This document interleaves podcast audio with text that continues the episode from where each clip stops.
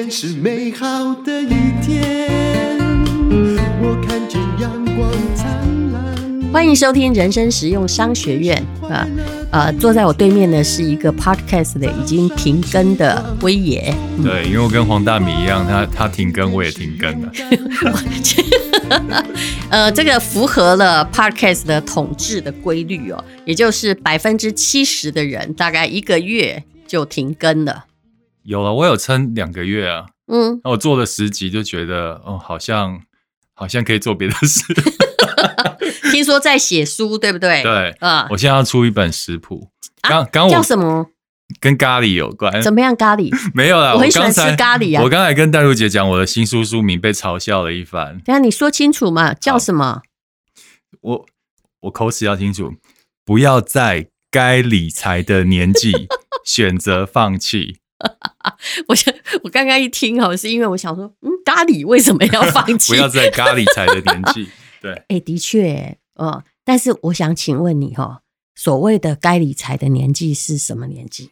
当你有钱的时候，你就应该理财。其实我在写，你觉得最低那个底线在哪里？底线呢、啊？我觉得那个前不久敏婷有说了一个，有没有？在大家都很怕通膨啊，六十岁说我还有六十万，到底应该买房子？大家都说不要不要，嗯，因为还是跟年纪有关呢、啊。我觉得大学毕业开始工作的时候，领到第一份薪水就应该要理财，但是理财的知识可能在学生时期就要有，小时候就要有了。嗯，对。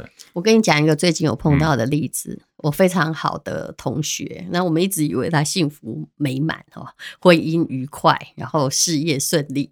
所以有一天呢，他。真的是昏气自己一个人哈，就是昏倒，气到昏倒。去看他，那当然是呃，就是不是说真正的疾病啦。那我就问他为什么，他说：“好，我跟你，反正你也不会到处就是去跟我认识的人讲哦。嗯、反正我我讲任何人，我都会把他的背景哈美化或转移一下。”他说：“哦，其实我是被我老公气的。嗯，她老公哦。”呃，你看我们这个年纪，老公如果是一样大，大概也是五十多岁的，uh, 对不对？她说她老公呃，大概一年多前他就退休了。那你知道男人就是很硬，他呃不是，我就是说他那个脖子很硬，他有没有退休金，他不会告诉他老婆，uh, 嗯、呃，因为他不是公务人员，那是不是被遣散，他也不告诉他老婆。那为了他的尊严，老婆也没问。结果突然呢，到了呃，这个过了差不多就是一年多，他还每天出去上班。嗯，他以为他出去找工作，或者他也在偷偷的想说，那是不是出去开 Uber 那也好啊？嗯，因为反正他年纪也有人五十几岁退休，虽然早了点，但是他以前在科技业工作，也许他可以退休。然后两个人的财产都是属于分开管的嘛。就后来呢，大概过了。这个呃，大概就是为什么她会被气到？是有一天呐、啊，她跟她老公说了一件事情，说那个呃，刚你姐打电话来啊，你妈妈呢要去这个住养老院，嗯、每个月呢需要两万五千块。那你们家就三个人嘛，一个人出一万，这样行不行？她老公竟然跟她说：“我没有钱。”好恐怖、哦！自己的妈哦。恐不恐怖？恐怖啊！然后他才问他说：“那你，请问你这退休来，我以为你是有那个很多钱或领了一笔遣散费才退休的，那你到底怎样？”而且，她老公还蛮坦诚，他说：“一年多前我退休的时候，哈，其实是我跟老板不高兴，嗯，所以呢，呃，我那时候的确也有积蓄，是一百多万。”你知道他好开心的，一百多万就退休了耶！后来连妈妈的养老院的费用连三分之一都付不出来。那他平常虽然是节俭哈，可是就是你知道钱那一百多万，后来到我朋友问他的这时候，他用到几万？给你猜，他一年哈，哎，人在没工作的时候，如果你还是要假装出去有工作，就算做咖啡厅或怎样，你钱。铁定用的比你有工作的时候快，结果他那个一本来一百二十万左右，他手上剩下十万块，然后他不急耶，他每天就是回家，然后反正这个太太那个水电费啊，什么费都会付，所以我那个朋友真的是气到，他说我是真的气到一时昏眩。呃，是我文章里面就写到，这这种人你你看过没有？他有，他学历很高哦。呃，我在文章里面就写到，你就你要挑对象的时候，除了智商跟情商，呃、其实财商是非常重要的。我们这一代结婚的时候，没有人这样告诉我们，都教我们要。安贫乐道，然后不要因为势利眼去嫁入豪门。所以你看，他现在只剩十万块钱，这就跟日本一样啊，落入那种下下流老人的一个阶段。那五十几岁你怎么办？然后他会跑去上那个语文课、哈英文课、日文课啊、呃、厨师课，这就是退休的人常常做的事情，嗯、对不对？可是他太太真的很纳闷，而且还跟他说：“哎，不好意思哈，你现在就算多了一两种这个语文，英文说的比以前好，请问你五十几的，你用这个是怎样可以当成求职的利器吗？”嗯，所以我才说啊，理财其实不是到了你要退休才开始理财，你要开始出社会，开始赚第一份收入的时候，你就要开始有理财的动作了。对啊，对，这就是你的书在告诉大家的。而、嗯、我我我现在还觉得哦。我那时候在回想，我二十六岁的时候不是开餐厅吗？嗯，我那时候拿了两百万出来，嗯，可是我那餐厅做了六年就倒了，嗯，我倒了以后呢，那两百万就没没了。那算不错啦，有时候退出门槛还要付两百。哦，没有，我还赔了两百啊。哎、欸，我算的好准哦。对，你看，如果假设，嗯，就我那时候就没有投资脑，就没有人生实用商学院这个节目，你知道吗？不好意思，我也开过。我也开过餐厅哎、欸，对，你想，这是我现在最后悔的一个投资。虽然我的哎、欸，我的就算还在哦、喔，嗯、目前绝对不是 minus，我都有点后悔。嗯，嗯对啊？你看我那时候拿了两千，又赔了两千，如果四百万，我那时候三十二岁结束了我这个餐饮事业，嗯、用七二法则，那四百万的话，十二年之后，现在已经八百万了耶。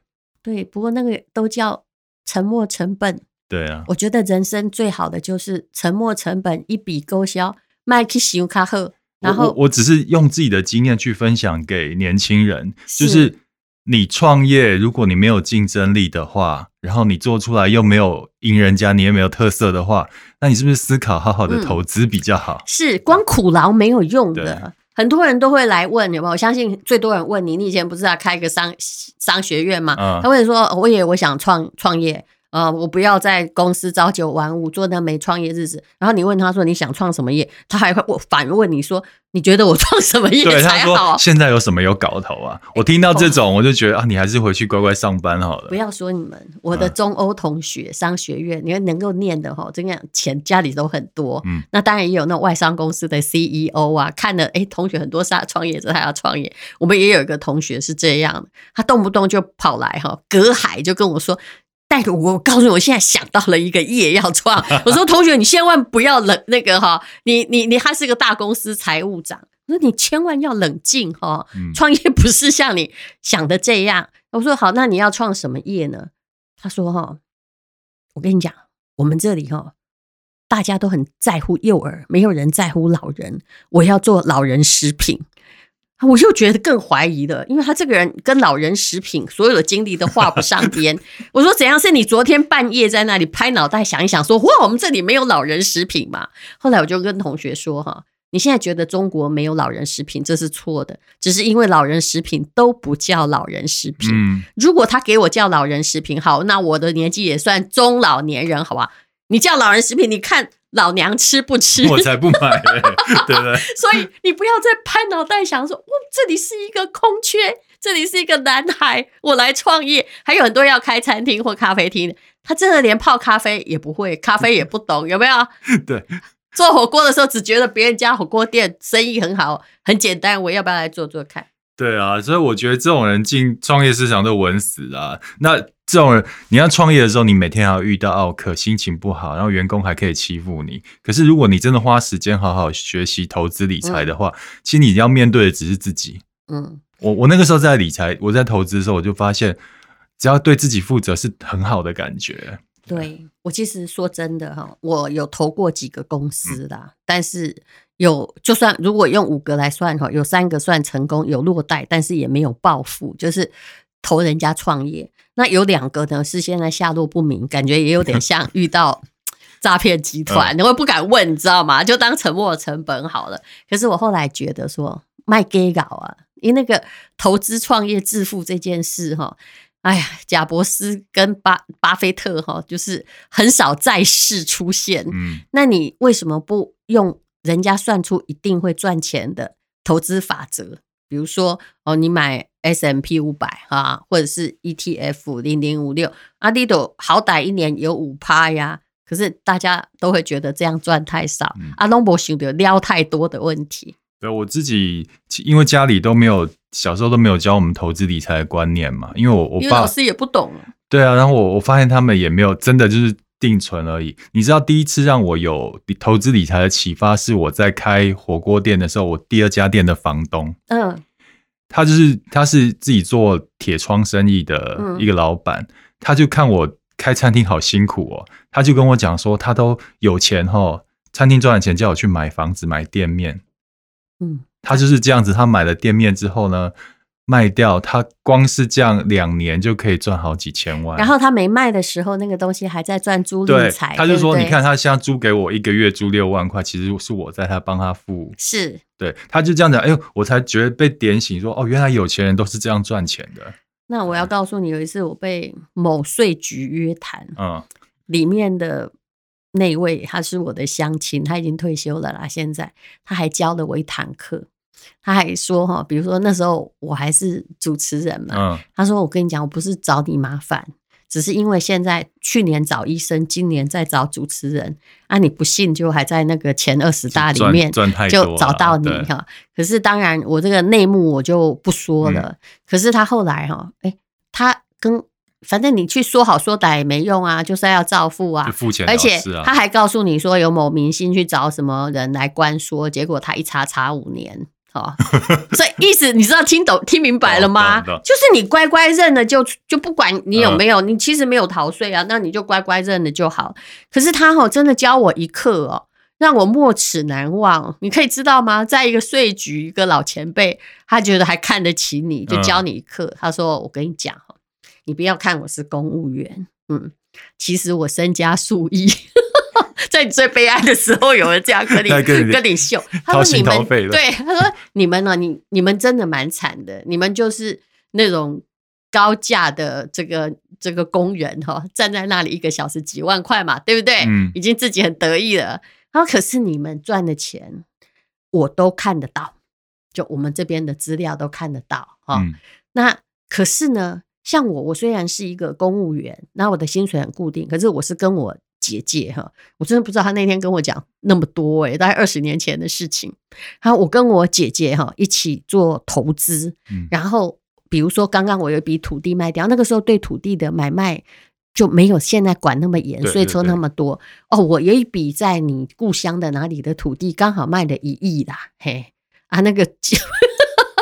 进那那我跟他呢对分了一千五百万，我可以告诉你，这些都是合法的，而且以当时的法令税也抽不到，然后照实报。他说：“你们为什么要赚那么辛苦的钱？”我那时候被他弄得觉得说：“嗯，搞不好这个悲哀就是反而是人生的契机，对，是一个转机。”我有把他的话听进去，我我也是，哎，也就是因为那个房东跟我讲了之后，我才就开始好像有启发的感觉。以前如果没有人讲的话，我还是傻傻的觉得我自己赚钱好厉害哦，创创业可以赚钱，然后其实都是在赚工钱。嗯，对啊，是，所以人不应该就是说把你的人、你的命哈当成你的成本。我永远记得你也跟我讲，你也是我的启发。嗯、你不是拿出了计算机出来问我说，你要把你先要把你要先把那个问题先说出来。我觉得这个很好笑，但是我可以告诉你我的脑为什么我我会这样算。好，因为。开粉丝团没多久，然后我就看到一个缺口，就是很多粉丝要创业，但是没有人咨询。嗯，然后我就想起想到一个商业模式，就是跟我面对面咨询呢，就是一个小时两千块钱。然后我就问淡如姐说：“这样子好不好？”淡如姐就拿出计算机压出来，一个小时两千。然后乘上我一个礼拜工作多少时间，再乘上我，我一天也只能接一个嘛，对，对不对？啊，一个礼拜只能接五个嘛，嗯，就算算，就是我做到死，大概就是一千多万嘛，一两千万不到。对，应该是差不多一千呐。嗯、对，所以我的身价呢，用计算机一下就算出来。而且你大概大概如果超过六十岁之后，没有人要问，也没有人要问你创业。对啊，所以你不要去做那个哈，可以马上把你的命估出多少钱的生意。嗯、你知道这 idea 从哪里来吗？就当年我不做律师，嗯，你你知道为什么？因为律师接一个 case 大概是多少钱？就是钟点费。对，还有几年前我不做主持人，我已经算到了。比如说，好，我这我也不可能在这个人生半百之后再大红大紫。虽然我的薪水一直很固定，一个小时哈，当时公司给我的经纪公司，但还要抽经纪人还要抽成三万块。好了，好，那节目现在是本来是越来越少。好，就我就算一一个月我有二十集节目，我收入六十万好了。来，那一年我赚多少？好，算扣掉税算六百万。那十年。我赚多少？六千万。可是十年之后，我已经老到老毛毛不行了，欸，而且我可能会因为每天那么多太阳，就那么灯灯照我，我在短命呢，欸。所以，如果当你已经不缺那笔六千，嗯，我觉得你就应该要去做你人生里面最有趣的事情，搞不好你还会真正撞上财神爷，是吧？对啊，所以我写了一个主题，嗯，你的职业其实不是你的事业，嗯。对很多人都误会他的职业就是他此生该付出的事业。其实，我觉得你的职业的目的是要成全你的事业。嗯，就像我现在那么辛苦工作赚钱、写业配、开广告公司，其实这都不是我的职业啊。是，我是要用这职业的收入去经营我的事业。我的事业要跟你一样成为房地产大亨啊！真的，真的，你是我的目标啊。那你可以陪我录一集那个日本房地产吗？我们现在在大涨，现在直接就可以讲。好，那等一下，请听啊！啊，明天这一集，请听啊！吴淡如哈，现在就是你知道，就是吴淡如努力的在抓一个学生，因为他想成为房地产大亨嘛。那我已经跟你说，台湾要赚到买卖财不容易，现在很难，对不对？对，我可以讲我知道的那几个国家，好吗？好，嗯，